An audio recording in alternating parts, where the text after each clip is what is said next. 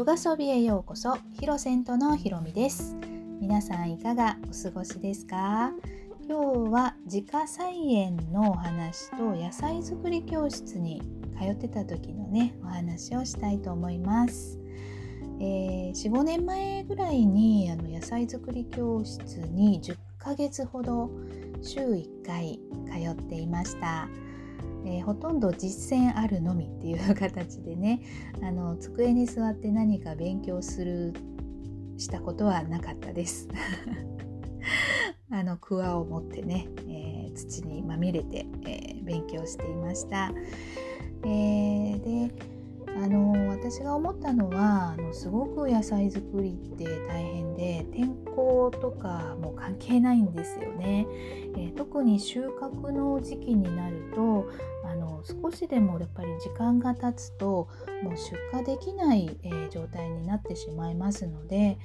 あのもう嵐とかね、えー、大雨とかでもカッパを着てあの収穫に行っていましたね。であとはやっぱり女性のあの力ではね桑を持って、えー、土を耕すってすごく大変なことだなって、えー、思いましたね。まあ、あのその分週1回でしたけどあの太陽をね浴びて体を動かすっていうことは体がねやっぱりちょっとこうすごく丈夫になったような 感じは しましたけれどもね帰ってきたらもうくたくたで必ずシャワーをすぐ浴びないともう汗だくでしたしねあの、まあ、その後ちょっとあのお水とかね冷たいものを飲むとすごく美味しかったのをね、あ、覚えています。で、えーと、そのよしみでですねあの畑を、え、貸していただけることになってそれから畑をね、え、自家菜園をしているんですけれども結構あの広いところをね借りれて最初はあのたくさんの種類の野菜を育ててたんですけれども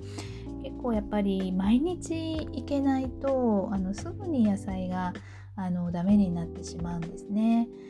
えー、それがすごく悲しくって、えー、もうあまり手のねかからない野菜だけを今はあの育てています。で、えー、遺伝子の組み換えではない種をね、え買ってそしてそれを自家採取してね、え毎年使っています。えですので、えその私の畑の環境に合ったような種に年々なってきています。で、え、安心して食べられますしね、えー、もちろん美味しいです。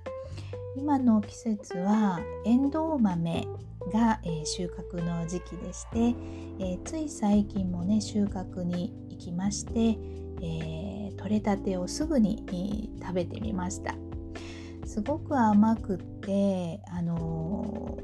暖かくってね太陽のその温かみがね口から感じられてあのすごいエネルギーが詰まってるなって思いました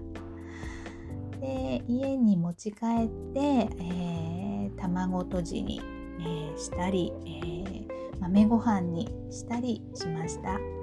えすごく定番メニューですけれども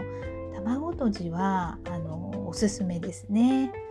あのもう生で食べれるぐらいですからほとんど火をね通さなくて、え、いいんです。でお出汁の中にあのそのエンドウ豆を入れてさっと湯がいてそして卵で閉じるだけなんですけれどもあの、ま、豆の食感とか甘さがねえー、引き立ってすごく美味しかったです。あともう少ししたら、えー、玉ねぎがね収穫できると思います、えー、夏野菜は、えゴーヤーと、えつるむらさきを、え育てています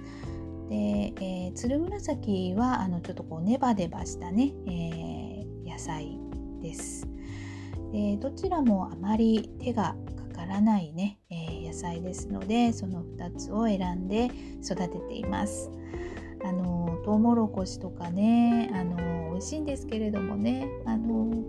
すぐ成長しますしあとね鹿とか、えー、猿でイノシシなんかがね、えー、出てきて食べちゃうんですよね。